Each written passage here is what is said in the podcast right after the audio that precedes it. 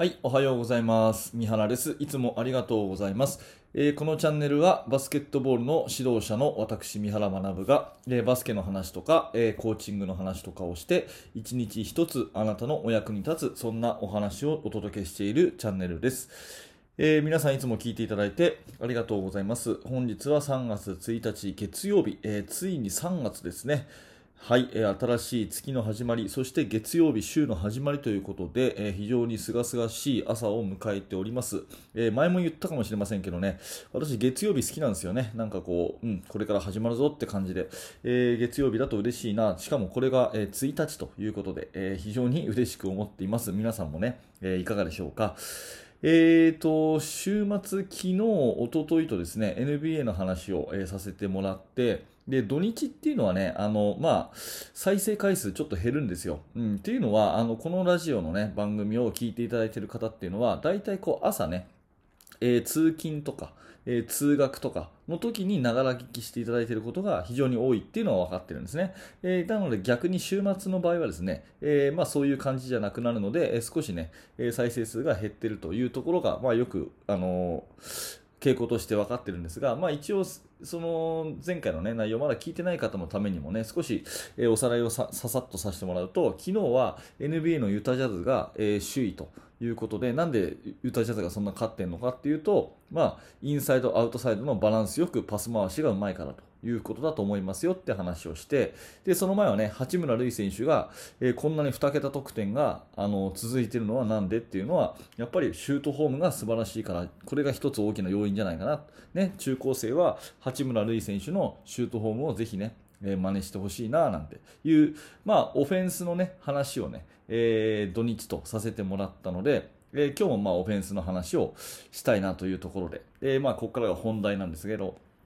オフェンスはフェーズをつなげという話をしたいと思います。で、フェーズっていう言葉はあんまり聞かないと思うんですが、えーま局面っていうね、場面とか局面っていう意味、これがフェーズっていうんですね。でよく私ね、メールとかで質問をされるのが、まあ、あのドリブルなしの5対5とかね、やってみてます。自分のチームでもやってみてますけど、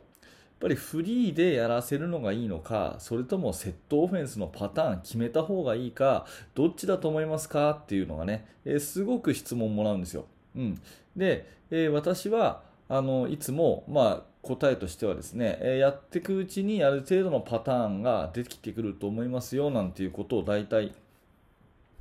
返信には返すんですけれども、まあ、今日はそんなお話です。まあ、フェーズをつなげっていうことはね、どういうことかっていうと、フリーオフェンスとセットオフェンスの中間、これが一番いいんですよっていうことで、まあ、具体的に言うとですね、えーお気に入りの2対2や3対3のパターンを3つぐらい練習しといて、それをどう使うかは自由ですよ。ね、もう一回言いますけど、えー2対2や3対3のパターンを3つぐらい練習しといて、で、それの使い方は、まあ、自由ですよ。みんなに任せますよっていう、そういうオフェンスが、まあ、一番いいのかなっていうふうに思ってます。で、このね、フェーズをつなぐ、フェーズっていう言葉を使って、フェーズナルオオフェンスとかね、オプショナルオフェンスとかっていう言葉、これ結構ね、えー海外では一般的じゃないかなと思います。でも逆に日本ではあんまりフェーズオフェンスって使わない言葉かなと思っているので、ちょっとあえてね、えーこんな考えもあるよということでお話をしていますが、うん、どっちかっていうとこう全くフリーにやれと。もう好きにやっていいよっていう風にね、えーどんどん1対1いけみたいなね、そういう風に教えるか、または、うん、ガチガチのね、え5人の動きが全部決まってるような、うん、例えば、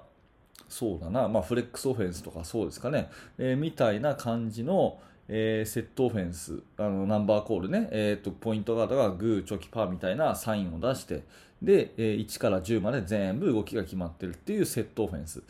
まあ、このどっちかね、完全フリーかガチガチセットか、このどっちかしかないように、えー思っている、まあ、先生が結構多いのかなって思ってます。で、私もね、そうでしたね。で、フリーの方が良さそうだけども、フリーにやれっていうのは実は一番難しいんじゃないかなと思って、だったら決めてあげた方がいいかなと思って結構ガチガチに決めてね、セットオフェンスを教えるっていうことが今まではどっちかっていうと多かったんですが、まあ、あの、一番いいのはね、結論としてはその中間、うん、あの、まあ、2対2や3対3のパターンを2つ3つ持っといてでそれを自由に使っていけばいいですよっていうそういうやり方が一番いいかなというふうに思ってます。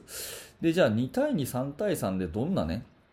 うん、練習があの練習というかパターンが、ね、あるのかなっていう、まあ、これこそね、えー、チームによって全然違うと思うんですけども、まあ、私の場合であればまずやっぱり2対2のオンボールスクリーンですね、まあ、これは練習しておいた方がいいかなということで、まあ、いわゆるピックアンドロール。ボールマンに対してスクリーンに行く2対2とか、えー、ボールを、まあ、ハイポストにパスを入れてそこに対して、ね、ハンドオフをもらうプレーとかそういうオンボールスクリーンの2対2の崩しですね、まあ、これは1つやっておくということとあとは、えーと、オフボールのスクリーンですかね、センター同士のスクリーンとかを入れとくとか、あとポストに出た時のね、まあ、いわゆるシザースとかっていうプレー、えー、パス入れて3人、の連携のプレーとか、まあ、こんなようなところですよね、えー、を、まあ、バラバラにあの練習を一応しておいて、それをね、えー、試合中どう使うかは自由っていうような感じ。自由っていうか、まあ、ディフェンスの判断によって任せるというのが、まあ、一番いいのかなというふうに思います。なので、えー、まあ、10年前の私とかは結構ね、あのフリーオフェンスでやるのか、それともパターンオフェンスかみたいな2択でね、えー、結構考えてたことがあるんですけど、まあ、いろいろ勉強していくうちに、まあ、パターンオフェンスにしたとしてもね、そんなにうまくいくもんでもないし、えー、まあ、じゃあフリーがいいのかっていうと、フリーオフェンスっていうのは、あの味方同士がね、えー、やっぱり意思の疎通が非常に難しいんで、えー、かえってね、その、なんていうかな、ストレスになっちゃうっていうか、えー息が合わないまんまね、終わってしまうっていうことが結構あります。お互いが邪魔しちゃって、結局効果的にならないっていうことがあるので、まあその中間のね、パターンとフリーのちょうど真ん中、全くフリーでもないんだけれども、どう動くかは、あのどうプレーするかはその時に任せるというような、そんな感じでやっていくのが一番いいんじゃないかなと思います。だから場面ごとにね、ボールがポストに入ったらこのパターン、ね、ボールがポストに入んなかったら、まあ、例えばフラッシュしてバックドア行きましょうとかね、うん、でボールをこういうふうにえー、回ってきたらここはピックに行きましょうとかね、まあ、そんな、えー、2対2や3対3の約束事を2つ3つだけ、えー、作っておいてでそれをどう使うかはもう選手の判断に任せるというようなこういうねオフェンスのことを、まあえー、フェーズなるオフェンスと言ったりします。うんまあ、ちょっとね、えー、話だけ、声だけであイメージつかないかなというふうに、えー、思う方はですね、ぜひコメント欄の方とかね、えー、質問していただいたら、またそのね、えことにお答えするような形で、えまたラジオを撮っていきたいと思いますので、えまあ、今日ね、お伝えしたいことは、全くフリー、100%フリーとか、100%パターンっていうだけじゃなくて、結構このどっちかしかないって思い込んでる方が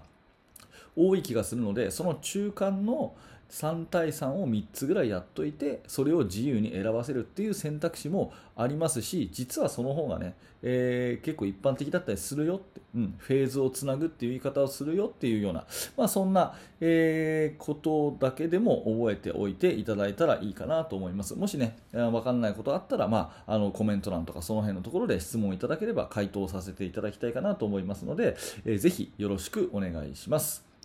はい、えー、本日のテーマは、えー、オフェンスはフェーズをつなげと。2、3個の3対3とかをやるだけで、えー全然違うよというようなお話でした、えー、このチャンネルではですねいつもこんな感じで、えー、バスケットボールの話とかあとコーチングの話とかですね、えー、まあそんな、え少し幅広く、えお話をさせてもらっていて1日1個ねああなるほどなというように聞き流ししてもらえればなと思っているそんなチャンネルになりますので、え何らかあなたのお役に立ったのであれば、えー、ぜひグッドのボタンを押して応援していただけると嬉しいですし、えチャンネル登録また、ヒマラヤラジオの方のフォローもお願いしたいと思います。え、最後に1点お知らせですね、えーと、無料のメルマガ講座というのもやっていまして、えー、こちらですね、指導者の方向けに私がメールをね、お届けするサービスになっています。もちろん無料です。えーと、毎日毎日これ登録者が増えていて、昨日だけでですね30人ぐらい増えていて本当にありがたいなと思っています、えー、もしよかったら、え、説明欄のところからリンクがありますのでそちらで、え、覗いてみてくださいはい、えー、最後まで、えご清聴ありがとうございました。三原学でした。それではまた。